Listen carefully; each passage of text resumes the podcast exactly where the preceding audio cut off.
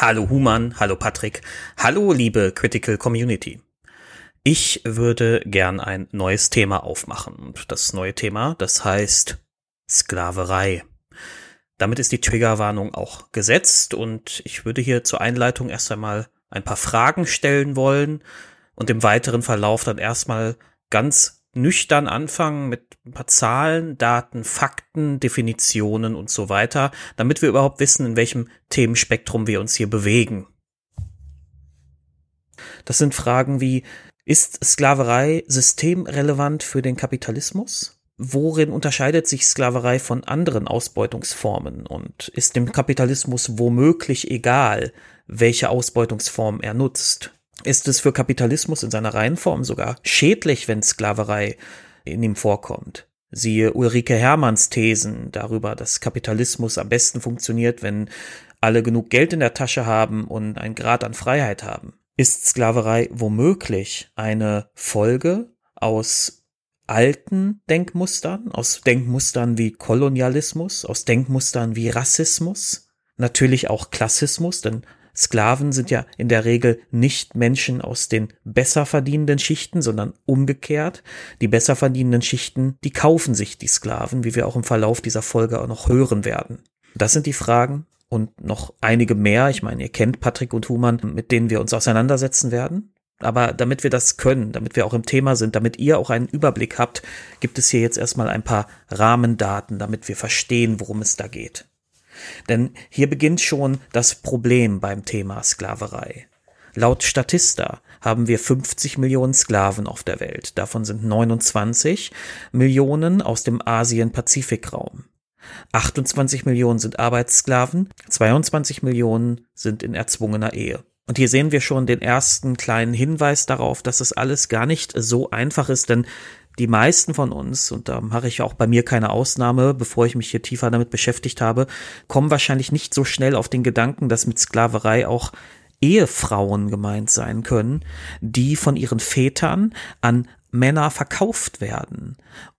Natürlich ist diese Trennung in Arbeitssklaven und äh, Ehesklaven auch eine fadenscheinige. Denn Ehefrauen verrichten ja Arbeit. Es ist nur unbezahlte Care-Arbeit überall auf der Welt. Und hier kommt noch erschwerend hinzu, dass sie sich nicht mal ihren Partner aussuchen können und diesen auch niemals verlassen können, weil sie sein Eigentum sind. Jetzt weichen die Zahlen allerdings ab. Die Rosa-Luxemburg-Stiftung zum Beispiel sagt, dass es 40 Millionen Sklaven sind. Aber die Rosa-Luxemburg-Stiftung definiert das Thema auch schon wieder anders. Denn sie sagen, dass es eben auch dafür 89 Millionen, also zeitgleich zu diesen 40 Millionen, temporäre Sklaven gibt. Was ist damit gemeint? Na, das sind Menschen, zum Beispiel junge Frauen, die für eine gewisse Zeit an eine Fabrik verkauft werden. Zum Beispiel für fünf Jahre. Da müssen sie für fünf Jahre in dieser Fabrik arbeiten, für keinen Lohn oder einen absurd niedrigen Lohn. Und nach diesen fünf Jahren haben sie ihre Vertragszeit sozusagen abgearbeitet und sind wieder in Anführungszeichen frei. Auch hier müssen wir vorsichtig sein. Ich bin mir sicher, dass der ein oder andere denkt, wieso, das klingt doch einfach nur nach einem erzwungenen Arbeitsvertrag. Auch hier ist die Dimension wichtig, dass es hier um Eigentum geht. Hier wird sozusagen ein Mensch vermietet. Wir sehen also schon nach diesen paar Zahlen, wie viele unterschiedliche Definitionen es gibt, wie viele Bereiche das absteckt. Neben Ehesklaven, Arbeitssklaven und temporären Arbeitssklaven gibt es auch noch das riesige Feld Zwangsarbeit. Das gibt es beispielsweise auch in Deutschland. Ich habe vor ein paar Jahren in der Süddeutschen Zeitung einen Artikel gelesen, den habe ich leider nicht wiedergefunden. Da hat eine Baufirma Menschen aus dem Ausland angelockt mit lukrativen Stellen für den Aufbau eines Einkaufszentrums, hat ihnen, als sie dann hier waren, Pässe und Handys abgenommen, hat sie in Baracken gesperrt, kleinste Wohnungen, in denen mehrere Hochbetten waren und hat sie arbeiten lassen. Diese Leute waren dann nicht mehr in der Lage, zu Hause sich zu melden, weil sie ja keine Handys mehr hatten. Sie waren nicht in der Lage, einfach zu gehen, weil sie kein Geld hatten und das Land verlassen konnten sie auch nicht, weil ihre Unterlagen bei dem Arbeitgeber und Arbeitgeber ist hier ein sehr euphemistisches Wort, weil ihre Unterlagen dort lagen. Das ist eine Form der Zwangsarbeit. Und man kann sich auch die Frage stellen, ob wir Zwangsarbeit in Deutschland haben, ähm, wenn wir darüber nachdenken, dass Hartz-IV-Bezieher dazu erpresst werden, bestimmte Jobs anzunehmen, die sie vielleicht nicht machen wollen oder können sogar oft. Und die Agentur für Arbeit sonst sagt, du wirst sanktioniert. Wir sehen also, dieses Feld ist weit und die Definitionen überschneiden sich. Es ist nicht hundertprozentig eindeutig und das erklärt auch oder ist eine Erklärung dafür, warum die Zahlen so abweichen und warum so viel geschätzt werden muss. Wo wir gerade bei Deutschland sind, das Bundeslagebild zur Menschenhandel und Ausbeutung verzeichnete einen Anstieg von 27 Prozent im Jahr 2021 bei den Verfahren für Arbeitsausbeutung und ebenfalls einen Anstieg von 100 Prozent bei den Opfern. Die hauptsächlichen Branchen sind natürlich immer noch Prostitution, aber bei Arbeitsausbeutung haben wir dann die Pflege, das Bauwesen und die Gastronomie als die Top 3 der, nennen wir das Kind beim Namen, der Sklavereibranchen in Deutschland.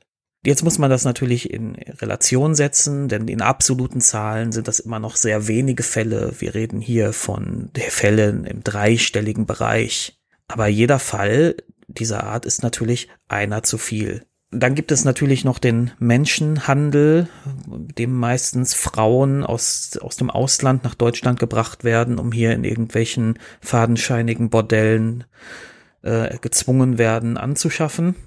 Und ihr merkt schon, dass ich mich auch wirklich schwer tue, nur mit dem Berichten über diese Daten. Es ist wirklich ein erschütterndes Bild, das sich hier zeichnet. Aber Deutschland ist tatsächlich beim Thema Sklaverei ein kleines Licht.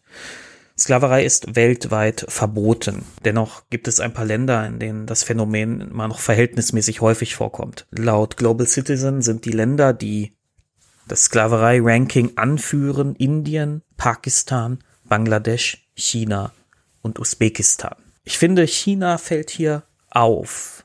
Denn China ist ja ein Land, von dem wir immer sagen, dass es ja seit einigen Jahrzehnten den Kapitalismus für sich entdeckt.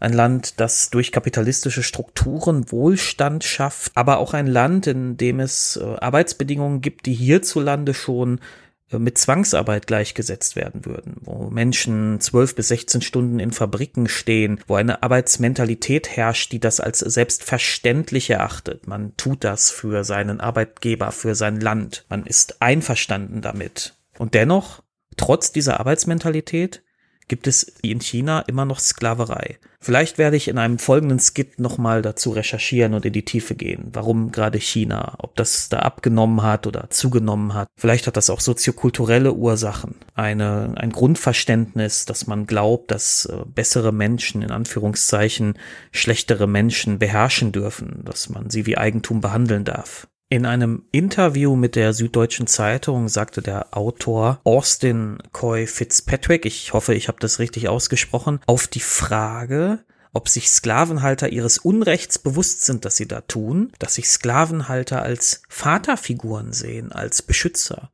Die einzigen, die ihre, in Anführungszeichen, Kinder vor der totalen Verarmung bewahren. Da haben wir vielleicht schon einen kleinen Einblick, wie das individuell moralisiert wird, welche Rechtfertigungsstruktur dahinter steht. Und wenn wir ehrlich sind, klingt die ein bisschen so wie die Rechtfertigungsstruktur für ausbeuterische Niedriglohnarbeit, ne? wenn, wenn Menschen in irgendwelchen Fabriken in Indien zum Beispiel dazu gezwungen sind, wegen Sachzwängen, 16 Stunden am Tag Hosen für H&M zu nähen. Da wird von diesen Konzernen auch immer gerne mal wieder das Argument gebracht, naja, wenn wir nicht wären dort und diesen Menschen keine Arbeit geben würden, dann wären sie in totaler Verarmung.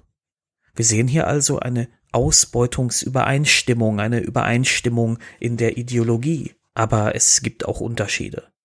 Ich habe mir im Verlauf dieser Recherche viele Dokumentationen angesehen. Da bin ich zwangsläufig auch auf Dokumentationen gestoßen, bei denen es um schwierige Arbeitsbedingungen allgemein geht, auch schwierige Arbeitsbedingungen in Deutschland diese MDR-Doku, aus der ihr jetzt gleich Auszüge hören werdet, behandelt Amazon-Fahrer in Deutschland. Und einen Amazon-Fahrer hatten sie unter falschem Namen interviewt. Er nennt sich Hamed und er berichtet Folgendes. Ich wollte wegen meiner Frau bei Amazon arbeiten. Die Ausländerbehörde verlangt einen Bruttolohn von 2000 Euro, damit ich meine Frau unterstützen kann. Ich habe keine Ausbildung gemacht, deswegen kann ich woanders nicht solchen Lohn bekommen. Bei der Zeitarbeitsfirma bekommt man 1300 Euro. Damit erfülle ich nicht das Gesetz und meine Frau bekommt kein Visum. Deswegen wollte ich bei Amazon arbeiten. Wir hören also, Hamed hat Sachzwänge, die er bedienen muss. Er muss eine behördliche Vorgabe erfüllen, damit er seine Frau unterstützen kann. Die Arbeitsbedingungen bei Amazon sind furchtbar. Hamed beschreibt die so. Wo zum Beispiel in Erfurt ist, dauert jeder Stopp sieben Minuten. 120 Stopps. Wie lange dauert das also? Du findest keinen Parkplatz, dann ist Einbahnstraße oder die Straße ist voll. Wo sollst du parken? Ganz hinten und laufen, Treppe hoch und runter. Manche sind nicht zu Hause, da musst du nochmal zurückkommen. Es gibt keine Pause. Eine Hand am Steuer, am Lenkrad und eine Hand am Sandwich. Abbeißen vom Sandwich, dann aussteigen, nächster Stopp. Abgeben beim Kunden und dann wieder das Gleiche. Diese Arbeitsmethoden sind in Deutschland übrigens illegal. Dass Hamed keine Pause machen darf, ist illegal. Er beschreibt noch an anderen Auszügen, die ich jetzt hier nicht noch mit reinbringen möchte, wie viele Stunden er arbeitet, dass wir hier teilweise von 10, 12, 13 Stunden am Tag reden, dass er, äh, wenn er einen Kunden nicht angetroffen hat, ge gezwungen wird, nochmal zu dem Kunden zurückzufahren, auch wenn der drei Städte weit entfernt ist. Im Diskurs über Lohnarbeit wird gerade in progressiven Kreisen sehr gerne der Begriff Lohnsklave verwendet. Der kommt tatsächlich ursprünglich von Marx, wird aber falsch verwendet im allgemeinen Gebrauchsform. Da wird dann nämlich so getan, als wäre der doppelt freie Lohnarbeiter tatsächlich auch so eine Art Sklave. Und doch unterscheiden sich die Strukturen zwischen Lohnarbeit, selbst zwischen maximal ausbeuterischer Lohnarbeit wie der von Hamed hier, faktisch von Sklaverei. Um den Kontrast klar zu machen, habe ich hier mal einen anderen Ausschnitt aus einer anderen Doku. Salam alaikum. Hallo, freut mich. Wie geht's? Gut, und Ihnen? Das ist sie. Sie ist immer gut gelaunt. Das sind Papa und Mama. Sie hat einen arabischen Namen. Sie ist Muslima. Kommt sie aus Ghana? Ich habe so viele Angestellte. Ghana oder Guinea. Guinea. Woher? Guinea. Guinea, okay. Haushaltshilfen sind gefragt, aber sie sollen einen netten Haushalt. Sieh mal, Mama und Papa. Wie alt bist du? Soll ich ehrlich zu Ihnen sein? Also gut, sie ist 16. Ihre Papiere wurden in Guinea gefälscht, damit sie hier arbeiten kann. Sie ist eine Waise und hat nur noch ihre Großmutter. Diese Frau bietet tatsächlich eine Minderjährige zum Kauf an. Das Mädchen wirkt eingeschüchtert. Sag was zu Mama. Lass uns Französisch sprechen. Wie alt bist du? 16. Wie alt? 16.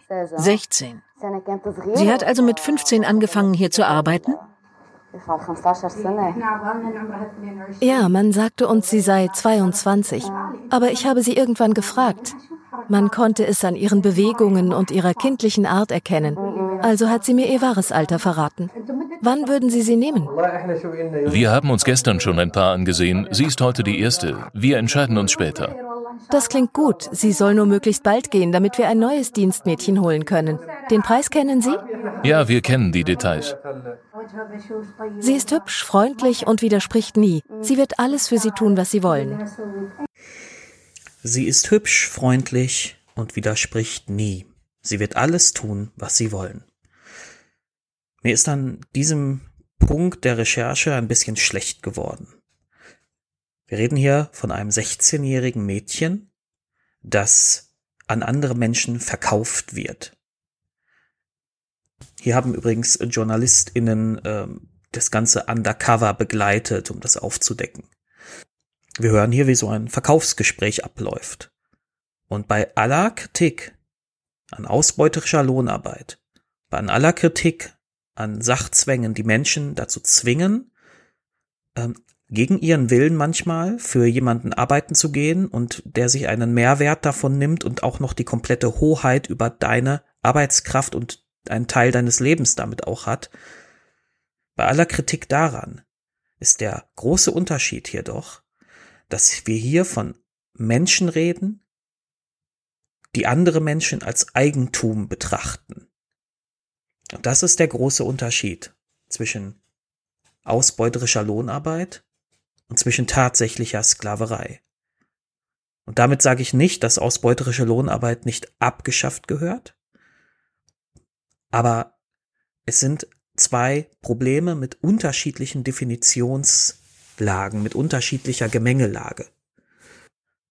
Dieses Mädchen, das hier verkauft wird, sie ist 16. Und da kommen wir zu einer anderen Zahl, zu einer anderen Zahl, die noch ergänzend zu der Zahl der regulären Sklaverei im Raum steht, nämlich die Zahl der weltweiten Kinderarbeit.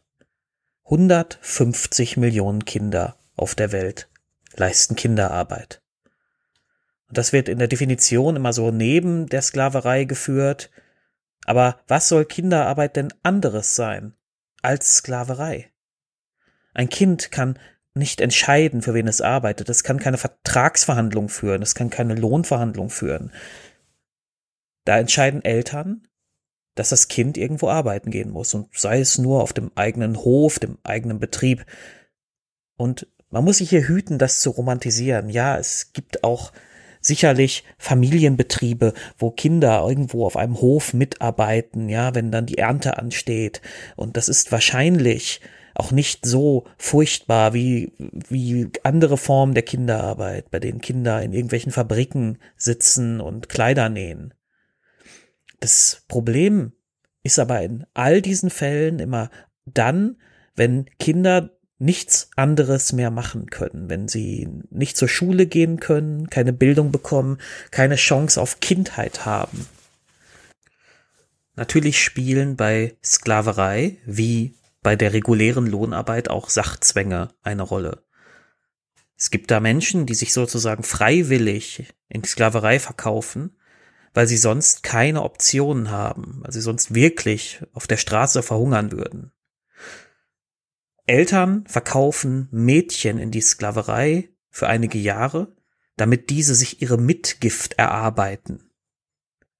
Wir sehen also, diese Gemengelage ist groß, sie ist kompliziert. Es gibt da nicht nur, und das ist schon schlimm genug, dass es die gibt, ähm, aber es gibt da eben nicht nur ein paar Menschenhändler, die äh, durch die Welt fahren und Menschen fangen und irgendwie äh, in andere Länder bringen, um sie dazu versklaven. Es gibt komplexe sozioökonomische Zusammenhänge. Menschen sehen sich gezwungen, in die Sklaverei zu gehen. Menschen werden gezwungen. Wenn wir jetzt nochmal an das 16-jährige Mädchen denken. Die Eltern sind tot, sie hat keine Verwandten mehr. Ja, welche Option hat sie denn? Sie kann ja gar nicht da weg. Sie ihr bleibt doch gar keine Wahl, als bei diesen fremden Menschen, die sie da kaufen wollen, jetzt zu arbeiten. Das ist ihr Leben. Und selbst wenn sie das Glück hat oder haben sollte, dass die Leute, die sie kaufen, vielleicht anständige, in Anführungszeichen, weil wie anständig soll jemand sein, der Menschen kauft, aber in Anführungszeichen anständig mit dir umgehen. Sie vielleicht nicht irgendwie missbrauchen oder schlagen oder was weiß ich, was man sich da auch als für furchtbare Dinge ausmalen kann. Wo sie wirklich nur diese Arbeit als Hausmädchen machen muss. Selbst dann besteht ihr Leben nur daraus, die versklavte Dienerin irgendeiner Oberschichtfamilie zu sein. Aber ist Sklaverei jetzt systemrelevant für den Kapitalismus? Braucht er sie, um zu, über, zu überleben? Oder ist dem Kapitalismus einfach egal, welche Form der Ausbeutung er nutzt? Hat es was mit den Akteuren zu tun, die womöglich sogar gegen das Idealbild des Kapitalismus handeln? Einfach weil ihr persönlicher Profit so wächst oder sie glauben, dass er so wächst? Sind die eigentlichen Ursachen vielleicht soziokulturelle Hintergründe? Klassismus? Rassismus? Der Glaube, dass es bessere Menschen und schlechtere Menschen gibt? Die Idee, dass man diese schlechteren Menschen besitzen und ausbeuten darf? Aber was meint ihr denn dazu? Das soll es an dieser Stelle erstmal gewesen sein. Ich gebe damit den Staffelstab weiter an Patrick und Human und natürlich auch alle anderen, die sich zu diesem Thema äußern wollen, denn ihr wisst, wir freuen uns darüber, wenn ihr mitdiskutiert und wenn ihr uns auch Sprachnachrichten dazu schickt oder äh, das kommentiert. Ich bedanke mich für die Aufmerksamkeit und bleibt alle gesund.